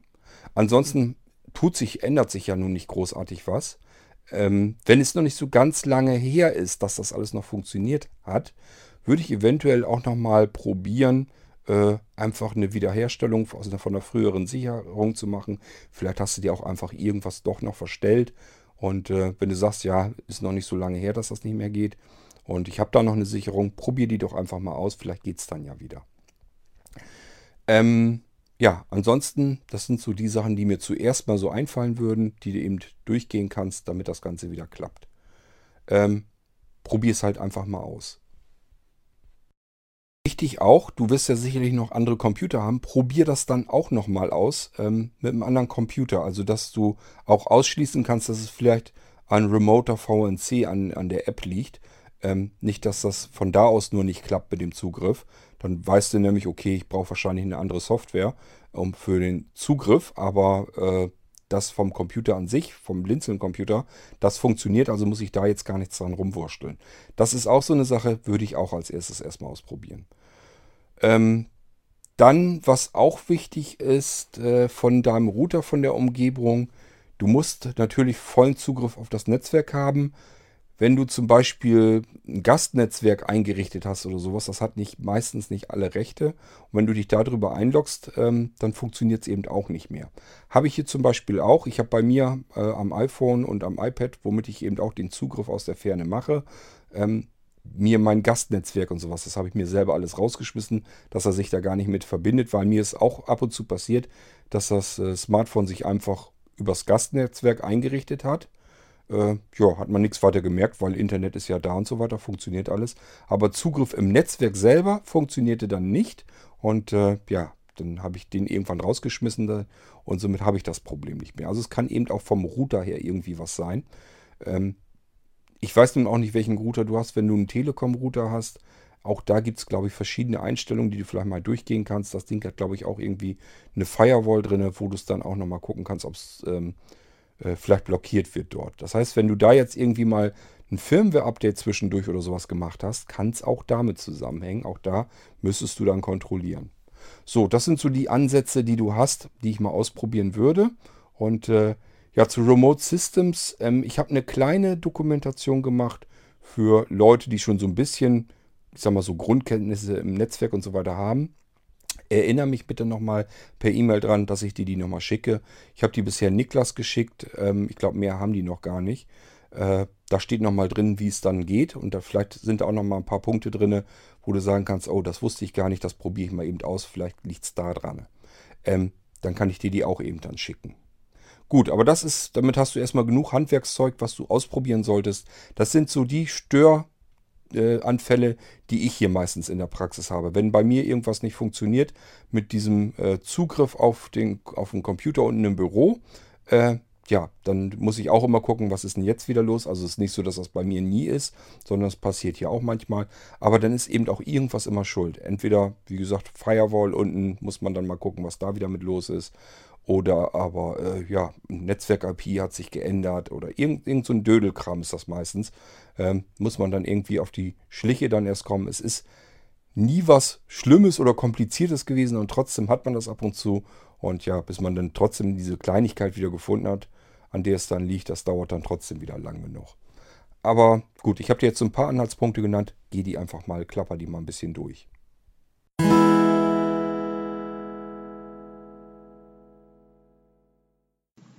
Hallo zusammen. Ja, hier gleich die nächste Frage. Ähm, ja, ich habe äh, ja, Firefox auf meinem Rechner und ähm, naja, vielleicht kennen andere auch das Phänomen, äh, dass wenn man den Firefox aufruft, dass es eigentlich ja äh, nur ein paar Sekunden dauert und dann verliert äh, JAWS den Fokus ähm, ja, fliegt da irgendwie wieder raus. Man muss dann einmal Alt-Tab, Alt-Tab drücken, um dann wieder reinzukommen. Und dann läuft der Firefox ganz normal weiter. Ähm, ja, das ist immer so ein bisschen nervig. Äh, und da würde ich gerne mal wissen, woran dieses blöde Phänomen liegen kann. Ähm, was ich schon probiert habe, ist äh, eine andere Startseite. Also ich habe bisher Google als äh, also Google als Startseite gehabt ähm, habe dann einfach mal was anderes eingegeben. Äh, daran liegt's nicht. Auch habe ich ähm, ja alle Plugins abgeschaltet, äh, alle Erweiterungen und so. Ähm, gut, wobei bei, bei NoScript, äh, ähm, ja, das konnte ich nicht so ganz abschalten. Das wollte ich jetzt auch ungern ganz vollständig rausnehmen. Aber ich glaube, eigentlich weniger, dass es an dem No-Script jetzt gerade liegt. Ähm, ich weiß nicht, also irgendwie meine ich, dass der Firefox da vielleicht irgendwas macht. Ja, vielleicht hast du Kurt oder wer anders da eine Idee, woran das liegen kann. Oder ob man mit diesem blöden Fehler einfach leben muss, was natürlich ein bisschen nervig ist. Okay, bis denn. Also mit solchen Sachen leben würde ich im Leben nicht tun. Äh, da würde ich mir eher was programmieren, womit ich mir das automatisieren kann, dass er einfach äh, das Fenster nach vorne holt und aktiviert. Ähm, ich weiß nicht, ob du das mit der Software, mit der du deine Programme bastelst, ob du das da nicht schon mit kannst. Würde mich eigentlich wundern, wenn es damit nicht geht. Ansonsten könnte ich dir etwas programmieren. Ähm, ich bin gerade überlegen, ob ich das in Willkommenszeit mit einbauen kann, dass man nicht so viel Krempel zusätzlich im Hintergrund laufen hat.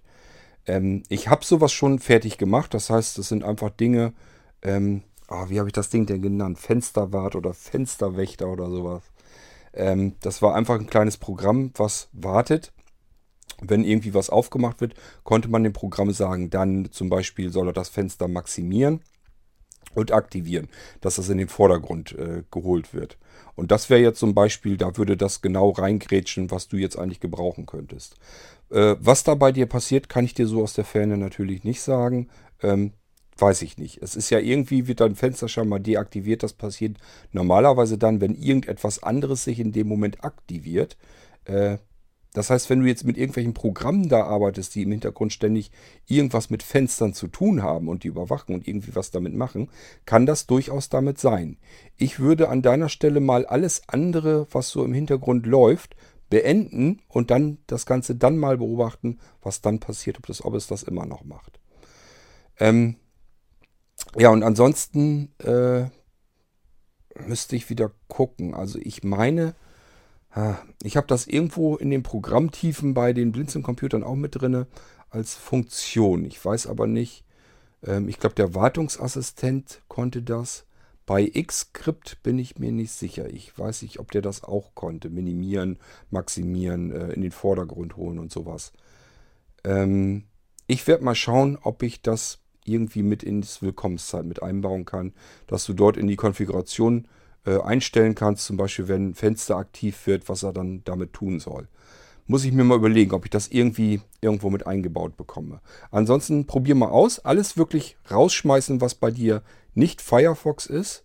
Äh, auch deine ganzen, was du an Skripten und Programmen und sowas dir selber gebastelt hast, deaktivier den ganzen Krempel mal. Je weniger, desto besser.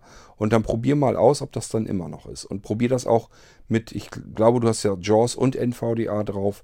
Ähm, probier das mit beiden Screenreadern mal aus, ob das mit beiden gleichfalls ist. Ich kann mir fast nicht vorstellen, dass beide den Effekt haben.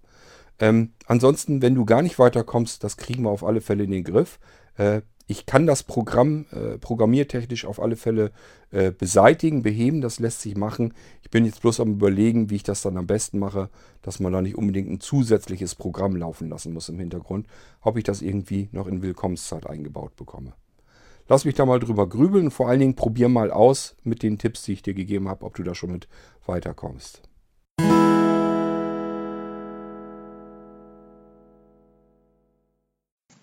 Hallo, ähm, ja, diesmal äh, geht es mir um die Favoriten bei mir an Windows 10.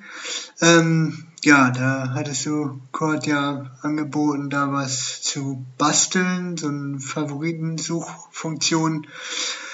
Ja, das klingt ja ganz gut, nachdem ich ja dann nun selbst mit eigenen Möglichkeiten da irgendwie nicht weitergekommen bin, äh, wäre das bestimmt eine ganz gute Hilfe. Ähm, Vielleicht wäre es sogar möglich, das in das QuickFav mit äh, einzubauen, weil dann hätte man gleich direkt ein Programm für, für beide Möglichkeiten. Ähm, ja, äh, gut wäre natürlich, wenn diese Favoritensuchfunktion dann auch mit Unterverzeichnissen umgehen kann, weil äh, ich meine Favoriten äh, ja in Unterverzeichnisse eben einsortiert habe äh, ähnlich wie deine Rubriken ne, mit Büro und Multimedia und so habe ich da eben auch äh, meine Kategorien, ähm, damit ich das da ein bisschen besser wiederfinde. Ja, darum wäre es ja ganz gut, wenn die Favoriten dann, äh, also die Suchfunktion mit Unterverzeichnissen zurechtkommt.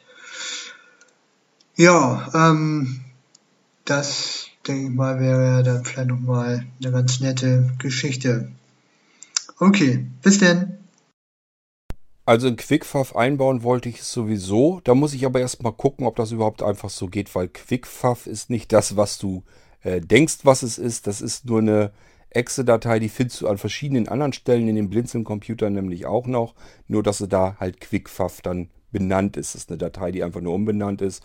Das Programm dahinter hat eigentlich andere Funktionen. Und da muss ich erstmal gucken, ob ich das alles überhaupt so eingebaut bekomme, ob das dann noch Sinn macht.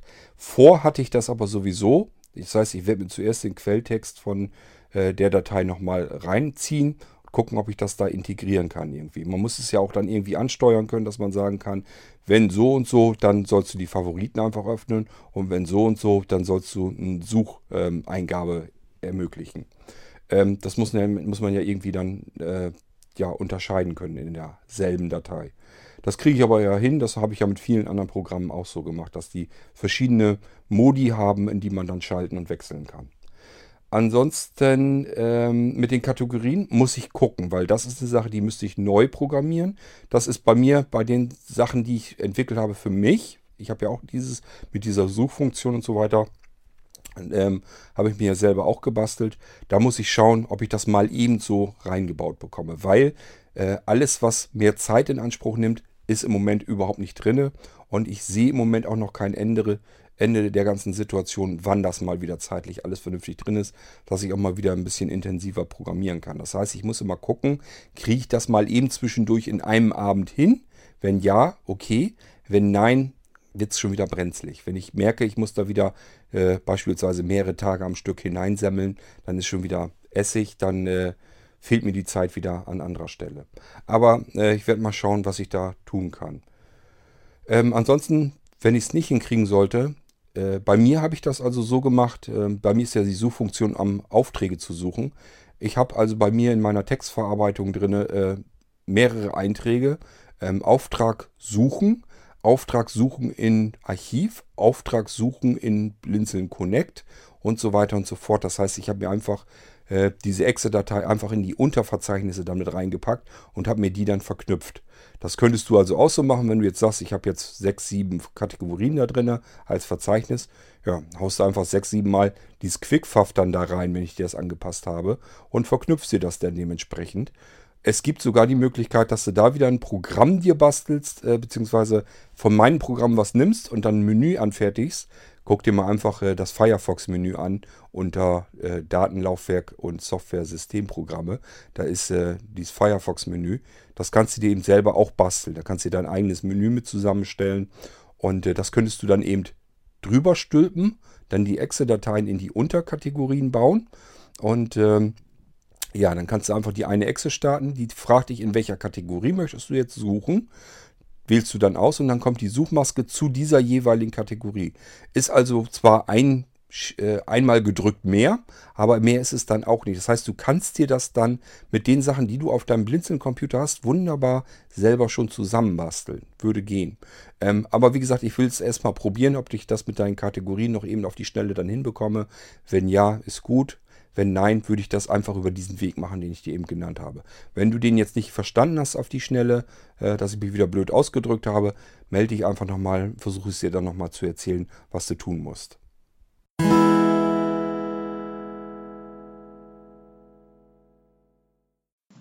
Ja, hallo zusammen. Dennis hier mal wieder.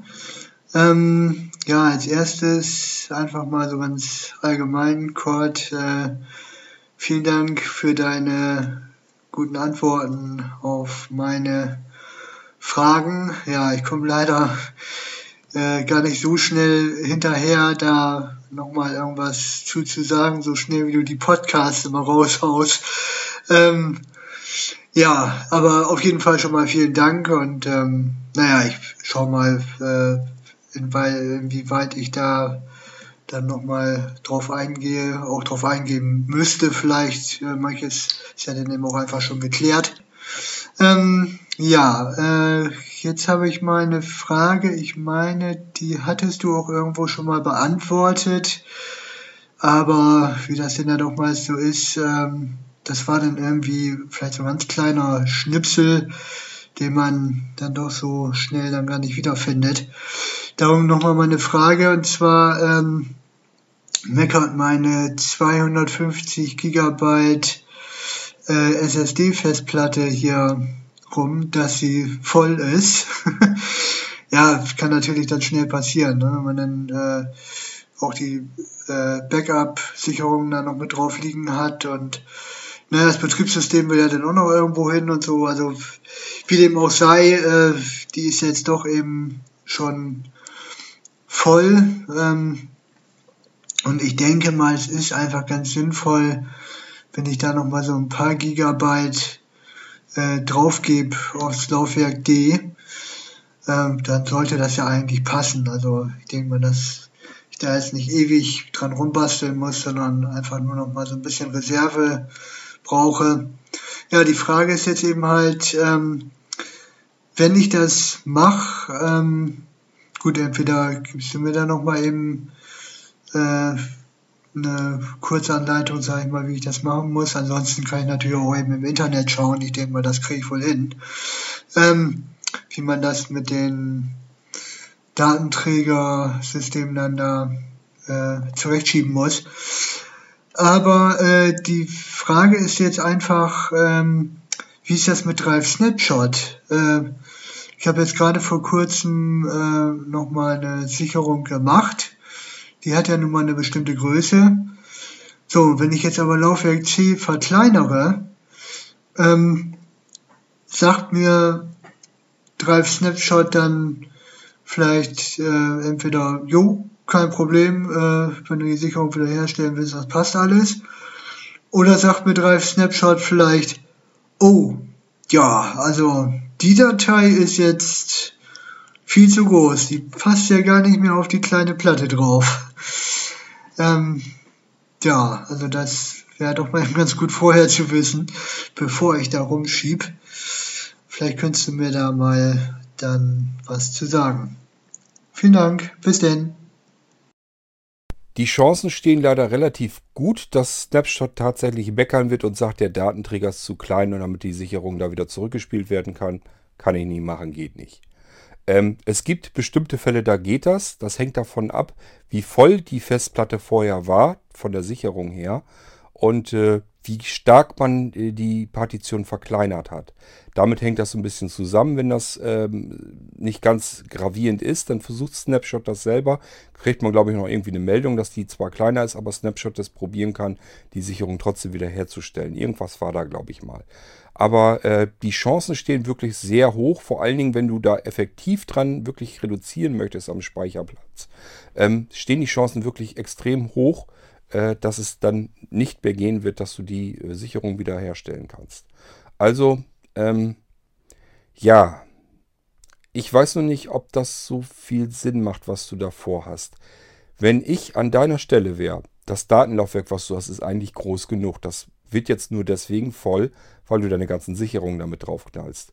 Und das würde ich sowieso nicht unbedingt machen, weil wenn deine SSD kaputt geht, sind deine Daten, deine ganzen Sicherungen in dem Moment ebenfalls komplett futsch. Die sind ja im gleichen Moment auch mit weg. Das heißt, wenn man dann später mal, nehmen wir mal an, die, deine SSD geht irgendwann mal kaputt. So, dann sagst du, Mensch, äh, ja, andere, muss eine andere SSD rein. Ja, super. Äh, sind deine Sicherungen aber auch alle mit weg, platt. Ähm, das heißt, nützt dir also so auch dann nichts. Ich an deiner Stelle würde Folgendes machen.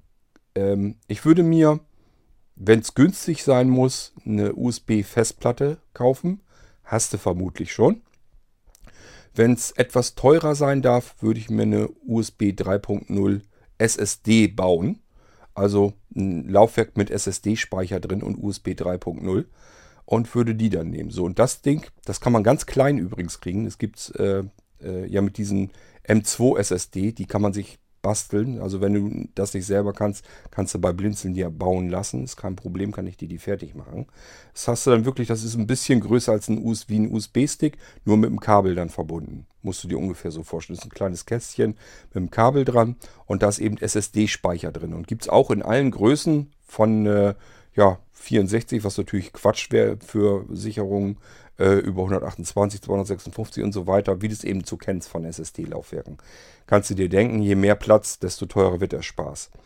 Ähm, so, und das würde ich mir äh, dann anklemmen an das Notebook und äh, würde mir das komplette Verzeichnis Backup von deinem Datenlaufwerk dorthin kopieren und mir die Verknüpfungen, die Pfade eben anpassen. Äh, das heißt, du musst dann ja nur den Laufwerksbuchstaben in den Verknüpfungen anpassen. Ähm, womit du die Sicherung in Gang setzt. Und dann hast du nämlich den Effekt, einmal dein Datenlaufwerk, Wunder, was passiert ist, äh, es hat wieder jede Menge Platz, hast wieder ohne Ende Platz da drauf. Und zum Zweiten, du hast die Sicherung ausgelagert auf der anderen SSD, die mit dem Computer verbunden ist. USB 3.0 schafft, glaube ich, bis zu 5 Gigabit. Das ist fast genauso schnell, als wenn du das intern äh, abspeicherst. Ist also von der Geschwindigkeit her eine schöne Sache. Wenn du so ein kleines Ding hast, das interessiert dann auch nicht weiter. Es steht dir, liegt dir nicht ständig im, im Weg. Du brauchst keine zusätzliche Stromversorgung dafür. Das reicht über USB. Ähm, ja, feilschnell ist es. hat eigentlich nur Vorteile. Und wie gesagt, du hast auf einen Schlag dein Datenlaufwerk wieder freigepustet äh, kannst deinen Computer ganz normal weiter benutzen, ohne diese ganzen Risiken mit Drive Snapshot. Klappt das jetzt mit der Wiederherstellung, ja oder nein? Äh, kann nicht auch was mit der Datenträgerverwaltung passieren, wenn du das, äh, den Bereich verkleinerst? Denn das sagt dir auch jeder. Du musst mindestens vor jeder Geschichte, die du am Datenträger an der Partitionstabelle herumfingerst, musst du auf alle Fälle immer Sicherung machen, weil dabei kann eben auch mal was schief gehen und dann ist alles platt. Dann machst du die ganze äh, Partitionstabelle in, in Eimer und äh, dann geht gar nichts mehr. Das muss man sich immer vor Augen führen. Es geht oft gut und äh, ja, wenn es dann 99 Mal gut geht und einmal geht es daneben, das eine Mal ist eben das, was fürchterlich ätzend ist und mit Sicherheit nicht angenehm ist. Also, das wäre so die Überlegung, die ich an deiner Stelle machen würde. Einfach die Backups auslagern. Ähm, das macht einfach doppelt Sinn. Zum einen, du kriegst dein Laufwerk mit einem Schlag sofort wieder freigepustet, jede Menge Platz wieder drauf. Und zum zweiten, du hast die Backups auch ausgelagert auf einen zusätzlichen Datenträger, so dass wenn irgendwas passiert, egal welcher Datenträger von den beiden kaputt geht, hast immer laufende Sicherungen dann beziehungsweise den Originalzustand jeweils auf der einen Platte und die laufende Sicherung auf der anderen Platte ähm, und kannst jederzeit ein kaputtes Laufwerk mal eben austauschen, ersetzen, wieder rüberziehen, fertig ist die Sache. Also so würde ich es machen, ist eigentlich das Sinnvollste und cleverste, was du tun kannst. Wenn du eine USB-Platte hast, kannst du es jetzt damit schon machen. Dann hast du eine Sofortmaßnahme. Und wie gesagt, ansonsten, wenn es äh, was ganz Schnelles sein soll, was ganz Kompaktes, ähm, dann macht so eine SSD, eine externe Sinn mit einem kleinen M2-Speicher drin. Kannst du dir mal überlegen, das wäre so meine Überlegung, die ich machen würde. Ich würde das mit der Datenträgerverwaltung und die ähm, Windows-Laufwerke verkleinern und sowas. Das würde ich ehrlich gesagt lassen. Erfahrungsgemäß werden deine Windows-Laufwerke nämlich auch nicht äh, kleiner, äh, sprich, äh, dass du weniger Platz brauchst, sondern die füllen sich nach und nach auch langsam an. Und dann bist du da irgendwann wieder am Limit. Ist auch ätzend, kann ich dir so auch sagen. Macht auch keinen Spaß. Von daher fummel da jetzt nicht so viel dran rum. Sieh zu, dass das Datenlaufwerk das, was eigentlich den Platz verschwendet, äh, frei bekommst und dann ist das kein Problem.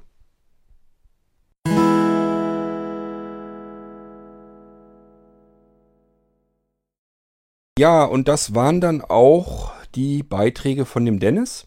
Mehr haben wir nicht. Also, naja gut, Dennis hat ja gut gearbeitet diesmal. hat ja ordentlich produziert an Audiobeiträgen. Und äh, davon habe ich jetzt nichts mehr. Bärbel haben wir auch abgefrühstückt. Es hat auch alles abgeklappert hier. Ähm, somit haben wir die Folge wieder komplett. Ähm, hier im Flugzeug sagen sie immer Boarding Complete. Äh, wir sind schon fast wieder bei 1,30. Eine Stunde 30 Minuten ist immer ganz gewaltig, was dann am Schluss dabei herauskommt. Aber äh, gibt mir nicht die Schuld dafür. Ich kann nichts dafür, wenn ihr so viele Audiobeiträge macht. Ich muss da ja nun auch drauf antworten und dann kommt das eben mal schnell zusammen, dass wir so viel Zeit dann dafür brauchen. Ähm, ja, ansonsten würde ich sagen, äh, es gibt nichts mehr, was ich beantworten könnte. Von daher können wir die Folge dicht machen. Ähm, und ich wünsche euch den restlichen Verlauf der Woche möglichst angenehm. Ähm, würde sagen, wir hören uns sicherlich bald wieder, so wie ich euch kenne. Pflastert ihr mich. Äh, die nächsten sind wahrscheinlich jetzt schon wieder am Gang, um die nächsten Audiobeiträge zu machen ist im Moment recht irre hier. Äh, ich kann hier fast eine F-Folge nach der anderen machen. Und wenn wir Abwechslung haben, dann wird es eine U-Folge. Aber gut, das ist dann so und ich mach, ich passe mich da euren äh, Vorgaben sozusagen an. Mir soll es nichts ausmachen. Ähm, von daher ist ja vielleicht auch ganz nett, dass wir so viel Abwechslung haben, dass wir eure Audiobeiträge hier mit drin haben und äh, ich nicht allein hier alles äh, brabbeln muss. Ich glaube, das nervt dann auch immer. Okay, äh, macht's gut, bis dann zur nächsten Folge. Tschüss, sagt euer Kurt Hagen.